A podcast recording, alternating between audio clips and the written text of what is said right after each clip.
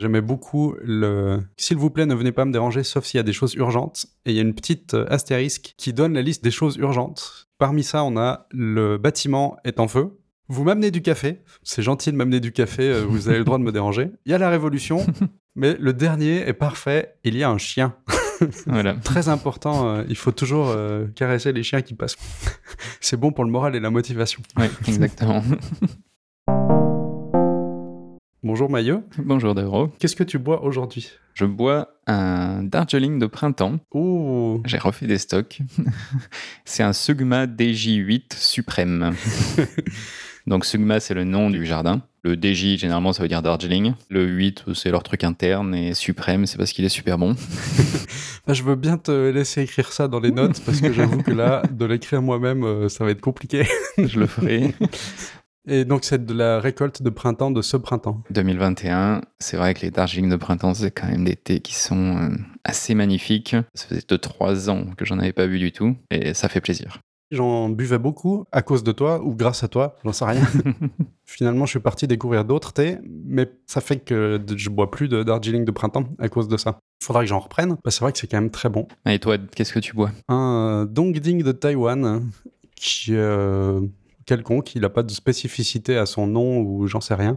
Il est bon, euh, fort en goût comme les Dongding. Ce que j'aime beaucoup toujours, c'est leur capacité à évoluer un peu le goût que tu peux en, en retirer au fil des infusions. Hmm, Oui. Celui-là, il supporte pas mal, hein. 5-6 infusions, c'est encore intéressant. Ce que j'aime bien aussi avec les houblons, c'est ce côté euh, évolution à chaque infusion.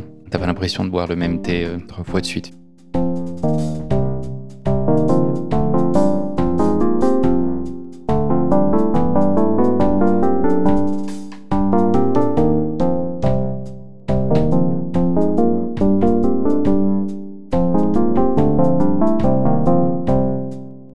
Pas de sujet aujourd'hui.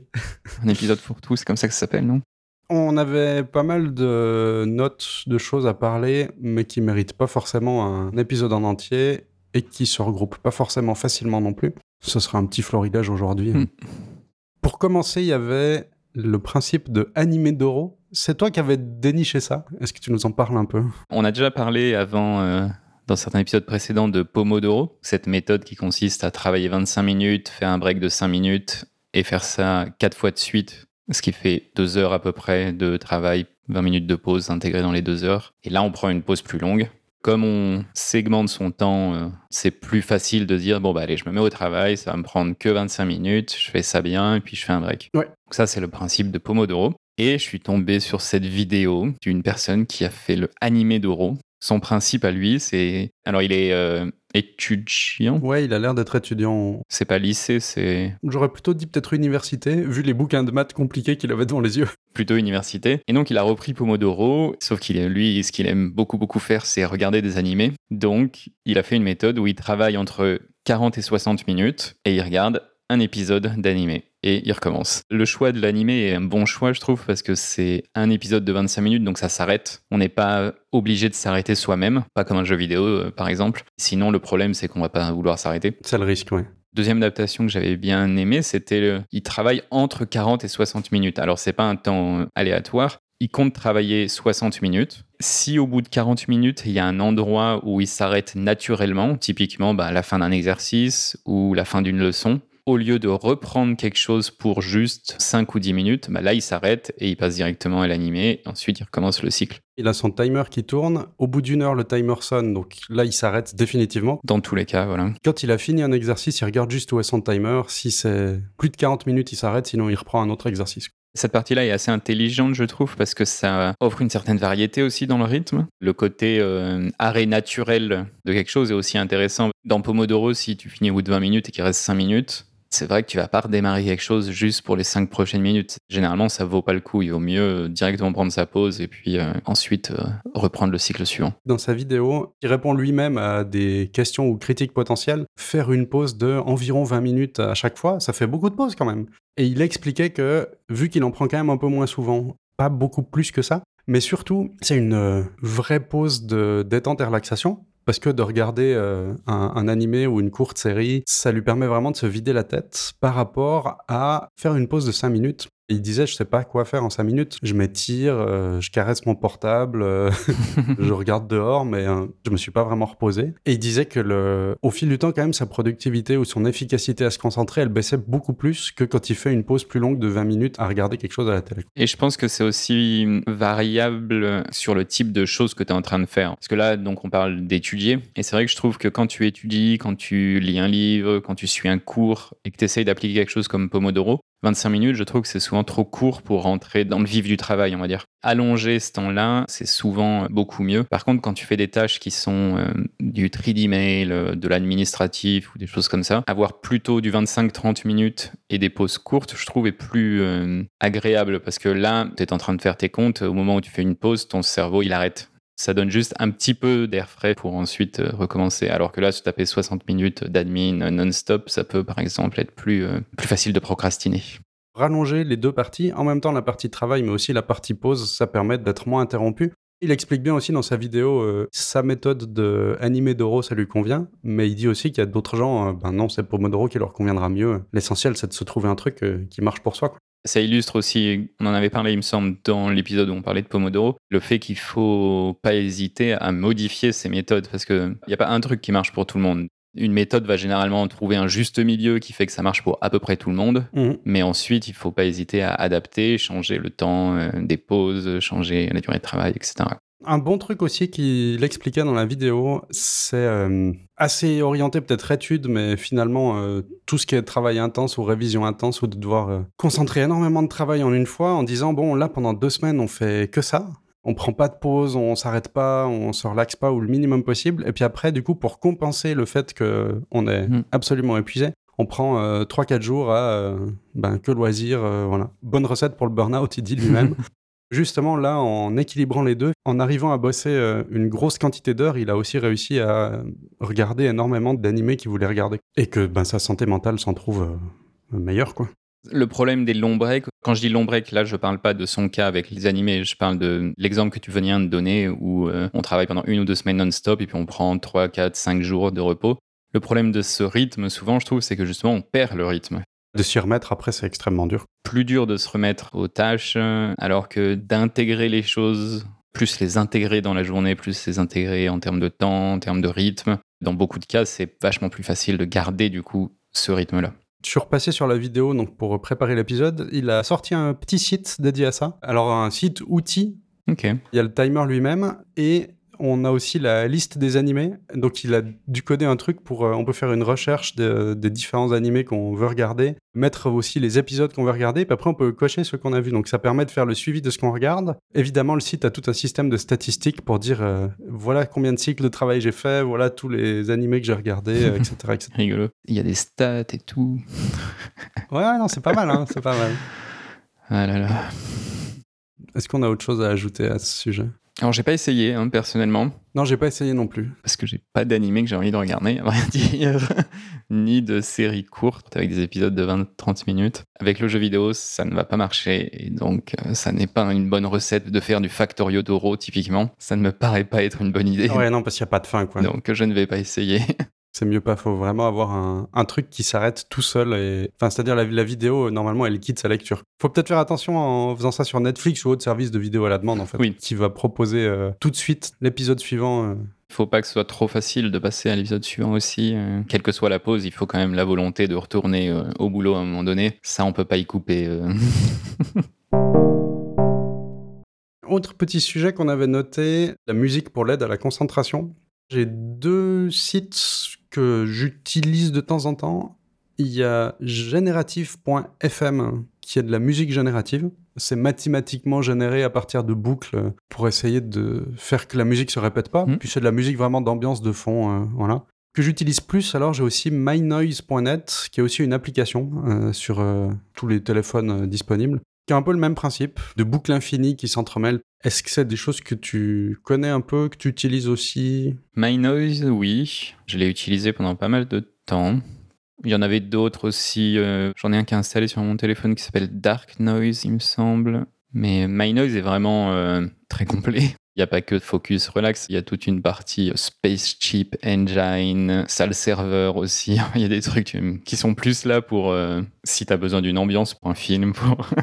Donc c'est assez rigolo. Son nom ne l'indique pas. Je pense que c'est peut-être dû au fait que ça a commencé comme un générateur de bruit, genre bruit blanc, bruit brun, etc. C'est vraiment beaucoup plus que ça. Hein. Il y a des ambiances du monde entier, on va dire, avec des fois des choses un peu musicales, des fois des choses très abstraites euh, de génération de formes d'ondes, de tonalité pure. Et puis il y a aussi des musiques d'ambiance, comme tu dis, du bruit de fond. Euh.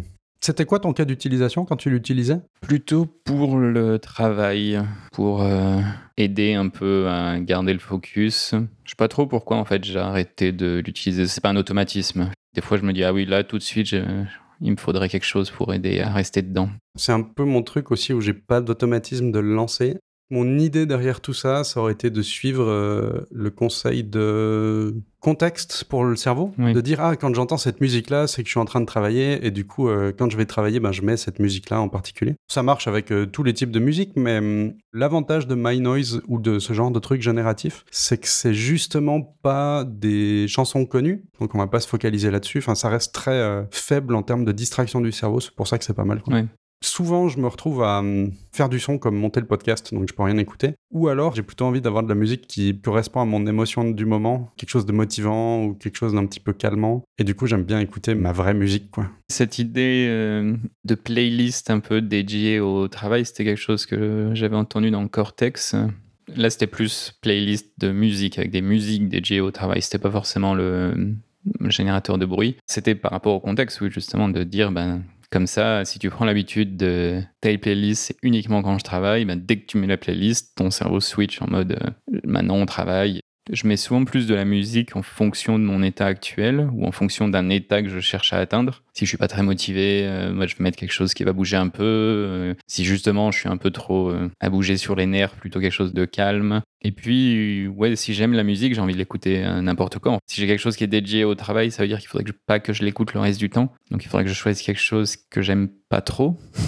Mais si je l'aime pas trop, j'ai pas envie de l'écouter quand je bosse syndrome des gens qui mettent leur musique favorite comme réveil matin. Et au bout de six mois ils détestent cette musique parce que ben c'est leur réveil matin. Ben donc pas trop envie de se réveiller. Une époque je faisais ça ouais. le truc le plus proche que j'ai fait de ce type là c'était de mettre euh, un album en particulier pour euh, faire du sport. Ça marche pas mal. Quand je remets cet album là ben j'ai vraiment envie d'aller allez allez maintenant je vais aller faire du sport. Du coup je le mets quasiment jamais parce que ben, ça me donne cette envie là donc ça m'a un peu ruiné l'album en même temps. Mais bon pour les générateurs de bruit, Générative FM, c'est pas vraiment du bruit, là, c'est l'ambiance en fait en termes musicaux, c'est ça? Tout à fait. Des boucles répétitives de sons qui aussi, qui changent un petit peu, c'est ce genre de choses. Quoi. Tu l'utilises aussi euh? Plus rarement parce que My Noise, il a l'avantage d'être euh, sur mon téléphone, que Générative FM, je pourrais aller sur le site internet, je pense. Hein. Juste, c'est moins euh, une app, un clic, voilà. Mais j'avais quand même gardé sous le coude parce que c'est une approche un tout petit peu différente dans le résultat que My Noise. Les sons sont un peu différents, les mélodies sont un peu différentes. Mais je trouvais ça sympa de l'avoir sous la main au cas où. Euh. Desktop Mindfulness, c'est un site que j'ai trouvé récemment. T'as été regardé J'ai été regardé. Comment tu décrirais ça? J'ai un peu de la peine à mettre un terme dessus, à part euh, une expérience relaxante sur Internet. C'est une espèce de petit break. Il vaut mieux mettre le navigateur en plein écran il y a une série de photos de nature euh, avec euh, les sons, l'ambiance de la nature en question. Si on est euh, près d'une cascade, il y aura un bruit d'eau qui coule, ou si c'est des champs, on va entendre le vent dans le champ de blé. Il y a un espèce un peu de chemin d'une certaine manière. On clique une première fois et on tombe dans la forêt, et puis ensuite on peut aller à la plage ou bien dans un endroit où il pleut. Les images ne changent pas tant qu'on clique pas. On décide de changer d'endroit quand on arrive à la fin, on tombe sur le bouton Restart qui permet de retourner au début et potentiellement de faire un autre chemin. Il y a trois ou quatre étapes et à chaque étape, on a le choix de deux directions. Le chemin qu'on va faire du début à la fin du site, il y en a quand même plusieurs et ça amène de la variété, disons. Le but, là, c'est simplement d'encourager le fait de prendre une petite pause de 1, 2, 5, 10 minutes euh, en regardant des environnements un petit peu sympas à l'extérieur pour les gens qui n'ont pas forcément le loisir d'avoir une belle vue depuis leur fenêtre. Comment tu juges ce genre d'initiative Bien, utile, inutile C'est pas le genre de choses que j'utiliserais. bon, je peux sortir de chez moi si je veux prendre l'air et j'ai une forêt qui est pas trop loin, donc j'ai cet avantage-là. J'ai aussi une vue qui est vraiment très sympa. La plupart du temps, si je veux faire un break sans avoir à sortir de chez moi, soit je me mets juste à ma fenêtre, soit je vais aller euh, au balcon. Et souvent, si je fais un break, je veux aussi faire un break des écrans. Et donc là, même si c'est relaxant, même s'il y a une jolie photo, ça reste quand même avoir les yeux devant l'écran. Je sais pas si je pourrais qualifier c'est utile ou inutile, mais ça peut être un déclencheur, en tout cas pour certaines personnes, à repenser comment est-ce qu'on utilise euh, son ordinateur. Ou... Je suis assez partagé entre. Euh, je trouve ça très bien que ça existe. Je trouve ça très triste que ça existe. et puis, euh, il y a ce côté original d'être un, limite un objet d'art sur Internet. Bien que ça existe, parce que bah, y a des gens qui ont malheureusement pas la possibilité d'être dans des environnements euh, agréables pour imaginer euh, travailler dans un centre commercial, dans un petit bureau avec pas de fenêtre. Euh, c'est au moins une vue de l'extérieur qui peut peut-être changer un petit peu de la monotonie ambiante. C'est extrêmement triste qu'on doive en arriver à ça, plutôt que ben, d'avoir des fenêtres, par exemple, et des vues qui peuvent être, sans être absolument merveilleuses, mais un peu mieux qu'un mur. Là-dessus, je suis un petit peu partagé. Après, j'aime bien ce côté de site internet très particulier, un petit peu, euh, ovni, plus objet artistique et ovni, comme tu dis. J'aime bien que ça existe encore et que tout soit pas formaté euh, façon euh, oh là là, Facebook partage tout ça. En pratique, est-ce que je vais utiliser? J'avoue que j'ai cliqué très vite pour voir les différentes étapes, mais j'ai pas passé du temps dessus. T'es un peu dans le même cas que moi. T'as de la nature qui est pas très loin. De ce fait, c'est quand même vachement plus sympa d'être vraiment dedans. Peut-être que si on était coincé dans des HLM de 30 étages dans une cité parisienne, ça serait Au moins un petit réconfort, mais c'est dommage qu'il faille ça et pas un environnement meilleur. Quoi. Parlant de pas déranger, j'ai trouvé une image marrante sur euh, une politique d'ouverture de porte. C'est dans un bureau, c'est quelqu'un qui a collé un papier à sa porte pour dire euh, si la porte est ouverte, vous êtes les bienvenus. Oui, euh, je suis disponible pour parler si nécessaire. Si la porte est fermée, par contre, s'il vous plaît, ne venez pas me parler à moins que ce soit quelque chose d'extrêmement urgent, parce que je suis facilement distrait et on va plutôt parler jusqu'à la fin des temps plutôt que moi faire du travail. Comment tu trouves ce genre d'initiative? Est-ce que ça passerait bien? Est-ce que c'est gênant? C'est la version physique du ne pas déranger sur euh, le téléphone. De mon point de vue, c'est tout à fait euh, acceptable et si on avait des bureaux dans mon boulot et que certaines personnes faisaient ça, pour moi, ça serait euh, tout à fait acceptable. C'est vraiment l'équivalent de passer son téléphone en mode avion, soit en de disturb, donc pour protéger son focus. Tu penses que les gens vont bien réagir à ça, de voir euh, si la porte est fermée, s'il vous plaît, venez pas me déranger, allez voir ailleurs euh ça va être pris différemment en fonction du travail de la personne. Quand on a un travail qui est plus de type managérial, qui consiste à plus être dans la réponse, alors pas forcément la réponse instantanée, mais c'est le type de travail où c'est important d'être au top de ses emails, d'être assez réactif finalement. À l'opposé, quand on est plus dans un travail de réflexion, euh, qui va prendre plus de temps et qui va demander 2-3 heures euh, pour commencer à faire avancer les choses. Des personnes qui pourraient mal le prendre, c'est s'il y a cette euh, différence de type de travail finalement. Il y a un peu des équivalents dans les open space aussi de ce type de choses où j'avais vu des. C'était une version un peu comique. Si tu avais tel chapeau sur la tête, c'était que euh, il fallait pas te déranger. J'avais même vu des trucs à base de LED ou si la LED est allumée, euh, merci de pas me déranger. Je pense qu'il y aura des gens qui vont trouver ça bizarre ou euh, ça, va, ça va leur faire. Je vois ce que tu veux dire, mais il y a ce côté un peu. T'es bien dédaigneux de. Oh, on peut pas venir te parler. Hein, hein et que les gens vont se plaindre de ça. Il y aura forcément ce type de réaction en faisant ça, mais en même temps, est-ce que c'est des gens avec qui on a envie d'interagir de ce fait? Je ne sais pas. ouais. Là, ça se base quand même pas mal sur euh, bah, le fait que cette personne-là a un bureau avec une porte, donc peut fermer la porte pour dire euh, si la porte est fermée, s'il vous plaît, ne venez pas sauf si c'est urgent. Mais effectivement, en open space, c'est pas mal ton idée, le chapeau. Je pensais au casque euh, de musique pour dire euh, si j'ai mon casque de musique, c'est que je veux pas être dérangé, merci de pas me déranger en fait. Si je l'ai pas, c'est que c'est ok, vous pouvez venir me parler, c'est bon, il hein, n'y a, a, pas de souci. C'est souvent un peu considéré comme. Euh, en tout cas, dans les open space maintenant, plus accepté que si on a un gros casque sur la tête, c'est qu'il ne faut pas nous déranger. C'est bien que ça devienne quelque chose qui soit compris et ok quoi, à moins qu'il y ait vraiment des choses urgentes. Après, il faut aussi être un peu pragmatique et dire bon, de temps en temps, il faut vraiment poser le casque juste pour être euh, abordable ou accessible, parce que si du coup on n'est jamais abordable, euh, vraiment jamais jamais, Les gens ont quand même des fois besoin d'interagir avec nous ou ont aussi envie de le faire, donc ils vont pas tenir compte du fait qu'on ah, on a un casque. C'est peut-être pas fonctionnel dans tous les cas de figure. Il y a aussi, je pense, une part d'éducation à faire, à, expliquer aux gens pourquoi on le fait. Euh. C'est un équilibre euh, entre les deux types. Le fait d'être disponible pour interagir avec euh, son environnement et faire avancer son travail. Dernier petit sujet du jour, euh, un petit peu dans le thème de la distraction et de la concentration. Cette fois, pas au travail, plutôt euh, dans la rue. On se fait bombarder de stimuli publicitaires, par exemple. J'avoue que ça m'énerve, ce côté de vouloir remplacer tout par des écrans qui bougent et qui sont beaucoup plus lumineux. Et là, j'ai vu que Genève a accepté une initiative euh, zéro publicité c'est pas mis en place tout de suite, mais normalement, si tout se passe bien, dès 2025, euh, les rues genevoises pourraient être libérées de la publicité commerciale pour euh, préserver la qualité du paysage et faciliter la mobilité, comme ils disent dans le texte. Il restera que des panneaux dédiés à la promotion culturelle et événementielle. Quand je t'avais parlé de ça, tu m'avais dit qu'il y avait quelque chose de similaire à Grenoble? Depuis euh, quelque chose comme 2014, en fait, Grenoble n'a pas renouvelé les contrats publicitaires. Les premiers contrats se sont arrêtés ben, en 2014. Je crois que maintenant, il y a plus du tout de publicité dans les rues euh, de Grenoble. J'ai pas retrouvé malheureusement d'article un peu plus à jour. Le dernier que j'ai pu trouver, c'était 2019, euh, qui justement parlait du fait que les derniers contrats allaient expirer en 2019. Mhm. J'ai pas trouvé un peu un espèce d'état des lieux ou quelque chose qui prendrait du recul sur la décision et qu'est-ce que ça a changé? Est-ce que tout le monde est content ou pas content? Je sais pas. La publicité n'est pas interdite, c'est juste qu'il n'y a plus les emplacements pour la faire qui sont loués par la ville. Donc les seuls trucs qui restent, ça pourrait être euh, sur l'aventure des échoppes ou voilà ce genre d'autres choses-là. Je sais pas trop après dans le détail. Est-ce que c'est juste qu'ils ont voulu garder les, enfin qu'ils ont interdit les nouvelles publicités finalement et garder les contrats en cours parce que sinon ils avaient euh, des frais à payer de leur côté, ou est-ce que euh, c'est juste une expiration et qu'ils ont retiré, ouais, comme tu dis, les panneaux, mais que si un privé met un panneau sur sa propre devanture, dans ce cas-là, il aurait le droit? C'est juste les emplacements de la ville, je pense, qui dit ok aux arrêts de bus, il n'y en a plus, mais euh, l'opticien, euh, dans sa vitrine, il a le droit de faire sa pub pour lui. Ça, c'est. Mmh, oui. Toi, tu as été à Grenoble, euh, tu as vu ça de tes propres yeux? La dernière fois que j'étais à Grenoble, c'était 2018, quelque chose comme ça. C'était avant vraiment la fin complète des contrats, mais j'avais vu une différence. Et entre 2015 à 2018, il y avait des rues, oui, où en fait les publicités avaient disparu. Sur le moment, j'avais pas réalisé spécialement. Au bout d'un moment, je me disais, ah mais hum, tiens, c'est vrai, on est dans une ville sans publicité quasiment.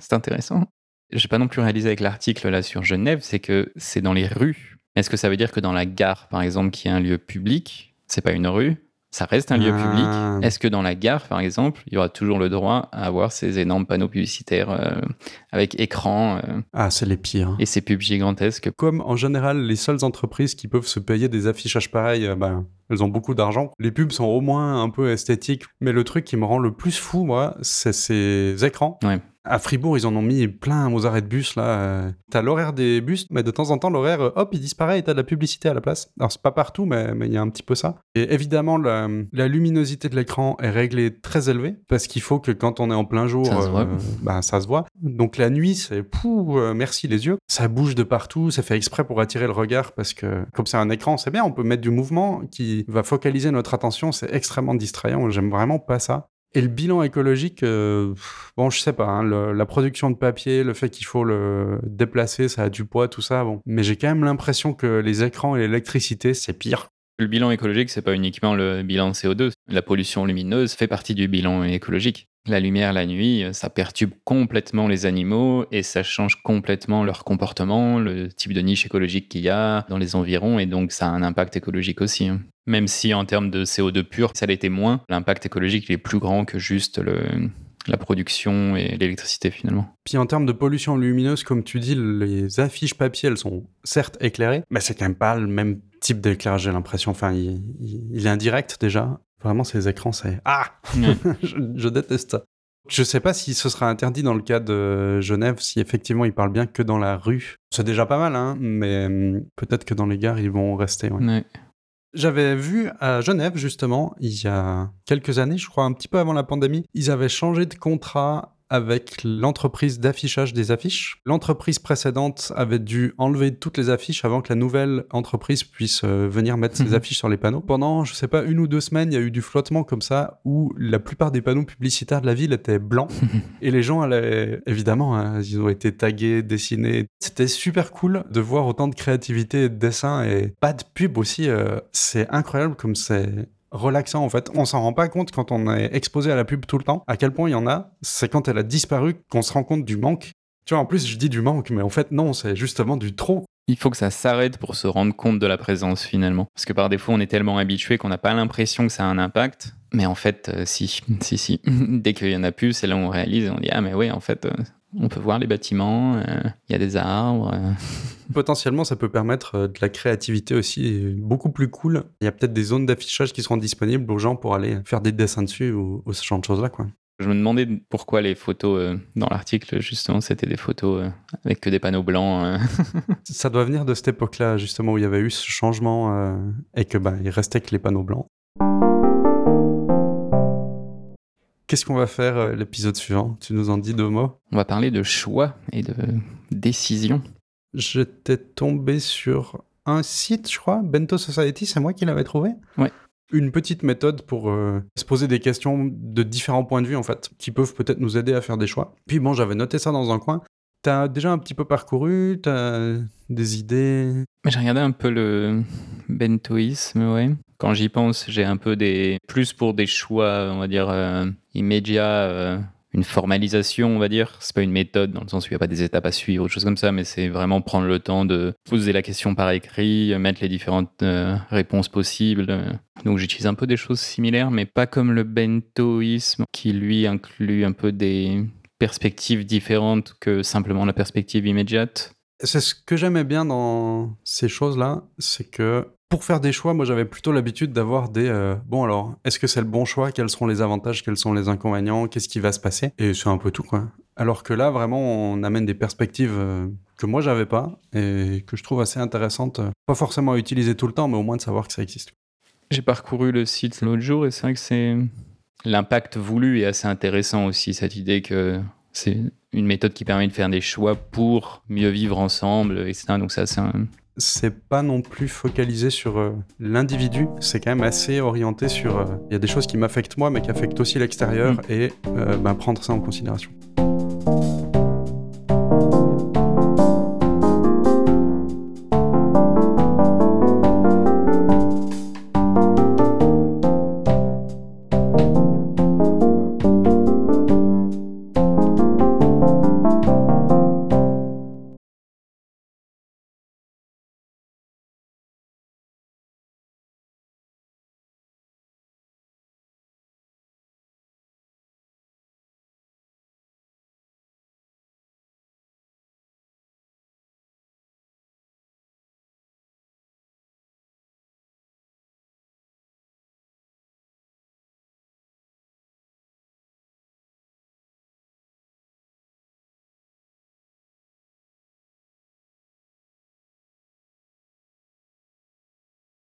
Je ne t'entends Ah. plus. Allô, allô Tu m'entends plus?